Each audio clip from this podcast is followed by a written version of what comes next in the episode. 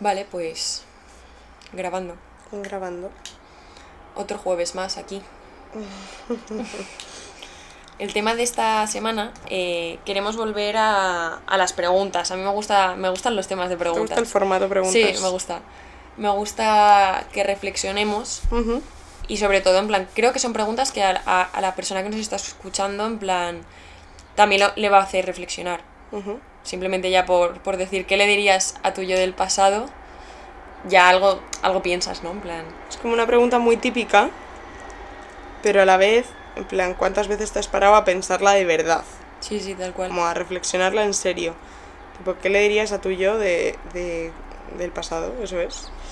Entonces, bueno, mientras que te vamos contando nosotras qué le diríamos a nuestro yo del pasado, pues te vamos dando tiempo para que vayas tú también pensando qué le dirías a tu yo del pasado y si luego nos lo quieres dejar en la cajita, pues genial, y si no, que, que hay gente que no lo está dejando ahí, pero que nos conoce y nos lo está dando como su opinión personal Claro. eh, por, en plan, nos Sí, escriben en WhatsApp. WhatsApp o lo que sea, em, que también, oye, pues es más que válido al final. em, Sí.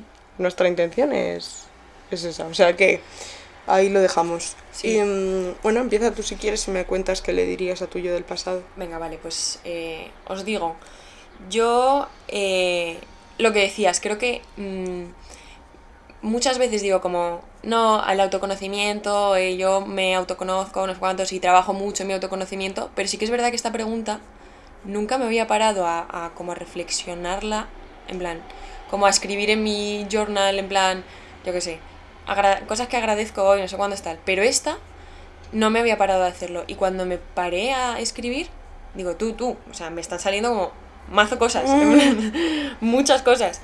Entonces, eh, bueno, he hecho como una selección de las cosas creo que como más importantes, ¿no? Para mí.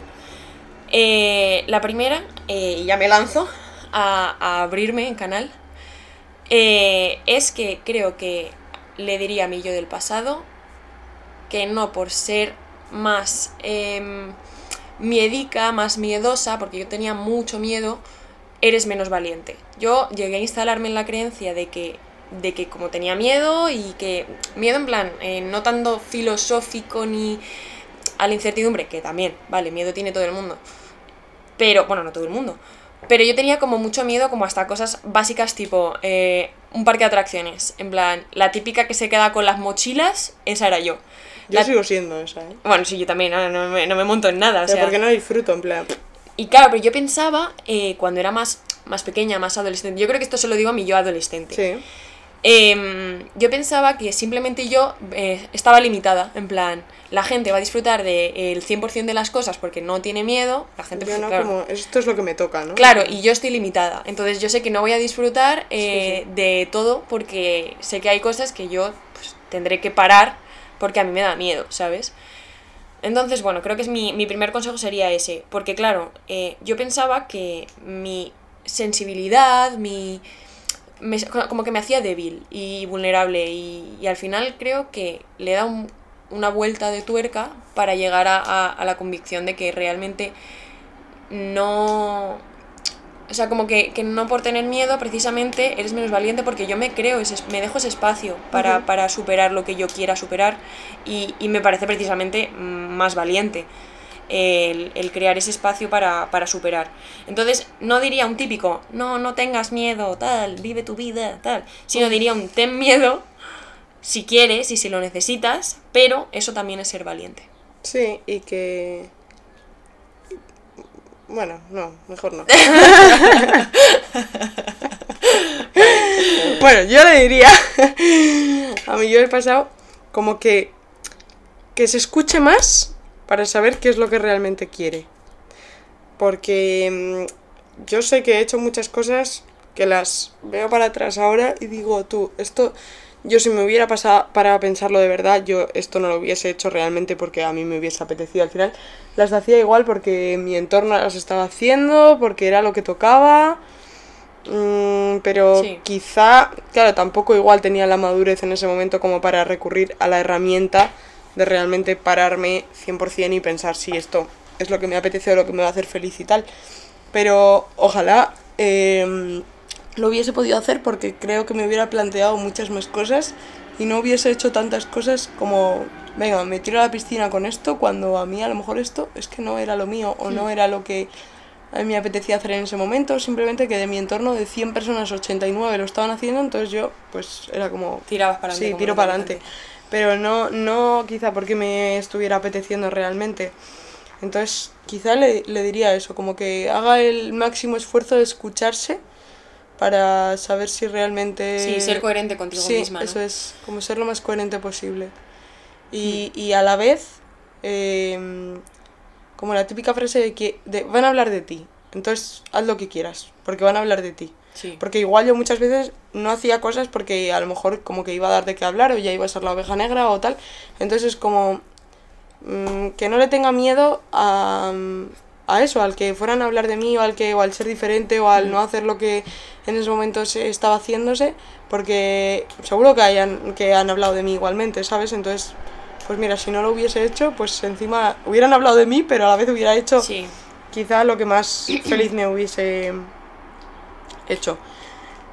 Mm, sí, eso, como la típica frase de, de, de, van a hablar de ti para bien y para mal, entonces haz Claro, lo que más... haz lo que realmente Sí, quieras. lo que más feliz. También yo creo que es un poco como fenómeno ad- adolescente, Sí, en plan 100%. también eh, el tirar para adelante en plan de realmente estás un poco más perdido, un Un poco, poco tal. como, la- la- como el que sentimiento sí. de pertenencia, que es como muy adolescente también, Sí. y el sentirte que perteneces a algo, pues quizá te hace tirarte a la piscina con cosas que, que, que tú de Sí. normal no harías. Que por supuesto también eso, o sea, también quiero partir de que todos estos consejos que yo creo que daríamos nos han dado al final experiencia y, y- y si no hubiéramos vivido eso no podríamos dar tampoco darnos el consejo de que ahora ya Eso, esta precisamente visión y... claro entonces bueno que, que al final eh, son como no sé cosas que también has eh, superado o que has cambiado tu forma de verlo o lo que sea pero típico todo de, te no da- me arrepiento, pero ahora no lo haría. justo justo, O sea, no justo. me arrepiento, porque tampoco es como me arrepiento, porque tampoco he porque hecho nada sí. malísimo, además No. y tal.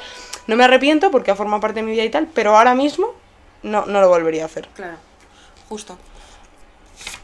Yo en ese sentido creo que también eh, eh, diría otra de las mías, que es eh, relativo a eso, a, a como a en lo que has dicho del sentido de pertenencia, sobre todo en un grupo de amigas, de amigos, de tal.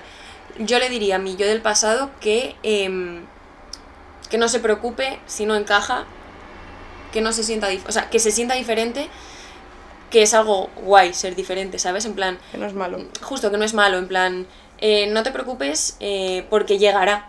Eh, la gente con la que mm, resuenes, la gente que vibra la misma vibración que tú y, y no te, mm, sabes, en plan, creo que también los ambientes en los que yo he estado mm, de adolescente o de niña, pues como que tampoco eran los apropiados para mí, en plan, no eran, no eran lugares en los, que, en los que yo me tenía que quedar, ¿sabes?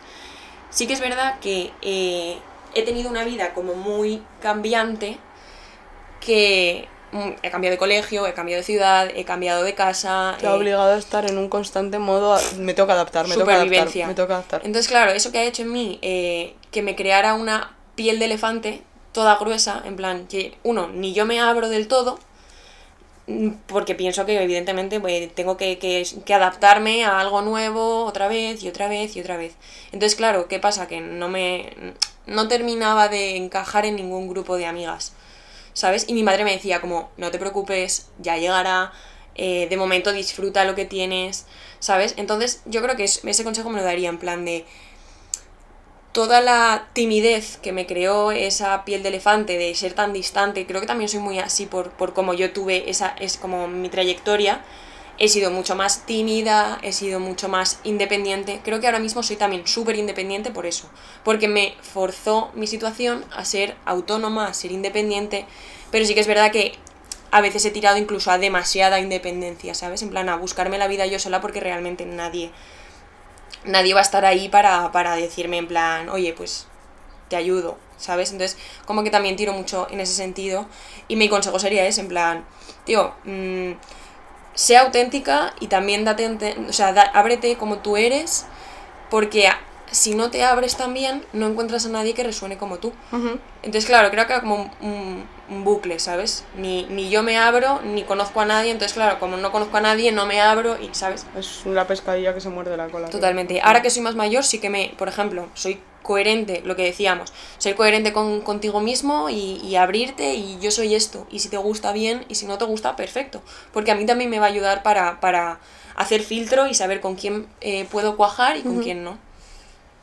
Le diría eso. Yo, en plan, ligado un poco a, a esto, diría que me diría a mí misma que nada tiene por qué ser para siempre. Plan, que las amistades que yo tenía en ese entonces no tienen por qué ser para siempre o no de esa forma. Que mi relación de. Pues mis relaciones como sentimentales tampoco tienen por qué ser para siempre. Que mi concepción de lo que es el entorno familiar, como lo concebiría en ese momento, tampoco tiene por qué ser para siempre. Que las decisiones que tome tampoco, que no hay nada que sea como perpetuo, ¿sabes? Que, que, que todo es reversible, que todo es, como decíamos, como muy volátil, que nada me va a condicionar tanto como a lo mejor en mi cabeza parece que me va a condicionar y que em, quizá eso me hubiese ayudado a desapegarme un poco más de la gente porque yo al contrario mm, que tú em, quizá yo sí me he pasado de implicarme en plan como sí de preocuparme por cosas que le pasaban a la gente que yo igual me acuerdo de mi madre que me decía pero en plan pero no sufras tú por lo que le pasa a no sé quién y era como que yo mm, le tenía que resolver la vida a la gente y encima yo con eso me refugiaba y me acuerdo que le decía, pues eso, igual a mi madre y tal, le decía, no, mamá, es que a mí me hace feliz eso. Entonces era como, pff, realmente me hacía feliz, en plan, hasta qué punto eso era lo fe- la felicidad o que yo me sintiese útil haciendo eso y ese como refuerzo positivo a mí me aportaba como una sensación positiva, pero no era la felicidad. Pero yo quizá en ese momento estaba convencida de que a mí lo que me hacía feliz era el preocuparme de si no sé quién no tiene boli rojo para mañana, entonces, no, o sea, eran como chorradas así, pero era como que sé que no sé quién no tiene boli rojo, entonces igual esa tarde me recorría 45 papelerías para buscar un boli rojo para no sé quién, que sé que mañana no lo iba a llevar. O sea, exagerado, ¿eh? Y, y me desvivía por eso. O sea, entonces mm, tenía mucho apego con todo el mundo y me preocupaba como mucho más de lo social y de mi entorno social que de otras cosas, y hasta si me apuras, de lo académico 100%, en plan, prefería conformarme con un 5 a unas sabiendas de que podía sacar un 8, solo porque había preferido preocuparme de que a no sé quién estaba rayada por no sé qué cosa, ¿sabes? Entonces me había dedicado toda la tarde a hablar con esa persona y no había tocado un libro. Ya. ¿sabes? Entonces, a mi madre me regañó y me decía, son si es que no has estudiado porque te has preocupado de no sé quién, de no sé cuántos, de tal y de otro y de tal. Y era 100% real, o sea, 100%. Sí. Entonces, mm, yo sí que me he tenido que trabajar el ser independiente. Mm. Yo eso sí que lo he tenido que trabajar. Y de hecho, a día de hoy lo sigo trabajando porque muchas veces me creo que soy más independiente de lo que luego soy. En plan, Justo. a veces digo, no, tal, yo voy a mi bola. Y, y luego cuando me veo en situaciones digo, uff, No soy, sí, no voy tan a mi bola. La soy ma- a veces me cuesta creerlo y ojalá no fuese así, pero soy más dependiente de, de lo que realmente me creo que soy. Y eso es- yo sí que lo he tenido que trabajar. Es verdad que lo independiente que soy ahora, si me dices hace tres años, no lo era, ¿sabes? En plan, va como increciendo, pero, pero sí que es un ejercicio que yo estoy teniendo que hacer. En plan, no me viene tan de fábrica porque mi tendencia ha sido todo lo contrario, como Claro. más al apego, ¿sabes? Es, es tal cual eh, lo contrario, en plan, porque yo 100%. muchas veces incluso digo en plan de, no, bueno, en verdad, yo qué sé, eh, con el hecho de, por ejemplo, de socializar, yo digo como, no, en verdad, tengo que trabajar en socializar, que bien, estoy socializando mucho, no sé qué, pero luego de repente me veo otra vez tres días sola en mi casa, que es lo que me gusta, y digo como, bueno, a ver, Isabel, en verdad no estás tan tirando como a socializar, eh, relacionarte y eso, y estás tirando un poco más a tu independencia. Es que ya te digo que, que es como una independencia como más distante, más eh, solitaria, ¿sabes? Y tampoco está, no está bien, o sea, no es que no esté bien, sino que no me gusta. Creo que también, Claro. en este sentido, creo que hay como varias formas de relacionarte, tipo, ser eh, más independiente, más dependiente, y ninguna de las dos creo que puede llevarte a un puerto bueno, sino que esto estudié en, el curso, lo llamaban como interdependencia, que significa que tienes una dependencia en una persona, pero saludable en el sentido de nos retroalimentamos, yo tengo mi crecimiento personal, tú tienes el tuyo y el tuyo me interesa y no te voy a no te voy a como dar la chapa de mi crecimiento personal, no sé cuándo tal, porque lo hago yo sola, no sé cuándo están, sino que mm, nos interrelacionamos, ¿me explico? Ujú. En plan, como en un equilibrio. Y sí que es verdad que ahí fue cuando dije yo, ay, es que igual soy demasiado independiente. Claro, y yo he sido siempre muy apegada hasta el punto de sentirme mal si el mm, lunes había hablado contigo y me habías dicho que el martes tenías médico y yo el miércoles me había olvidado de que tenías médico y no te había preguntado cómo te había ido el médico. Es muy real eso, ¿eh? Yo me acuerdo que yo me acuerdo de cuando, cuando conocía personas y les hablaba de ti, no, son sí es que es la persona más atenta porque encima se acuerda de que yo voy al médico a las 12, pero también se acuerda de que la otra persona... Eh, Tiene un examen y no sé quién de qué. O sea, como Sí, sí, que sí. en mi cabeza mm, tal ya no ¿eh? eso, sino que me sentía mal si no lo hacía o si no me preocupaba o si no tal. Porque ya no, quizá en mi forma de ser como el ser atenta y tal, y eso hasta me gusta de mí, ¿sabes? Pero cuando el problema está en que cuando mi cabeza por H por B fallaba, eh, yo me castigaba mucho y me, me sentía muy mal.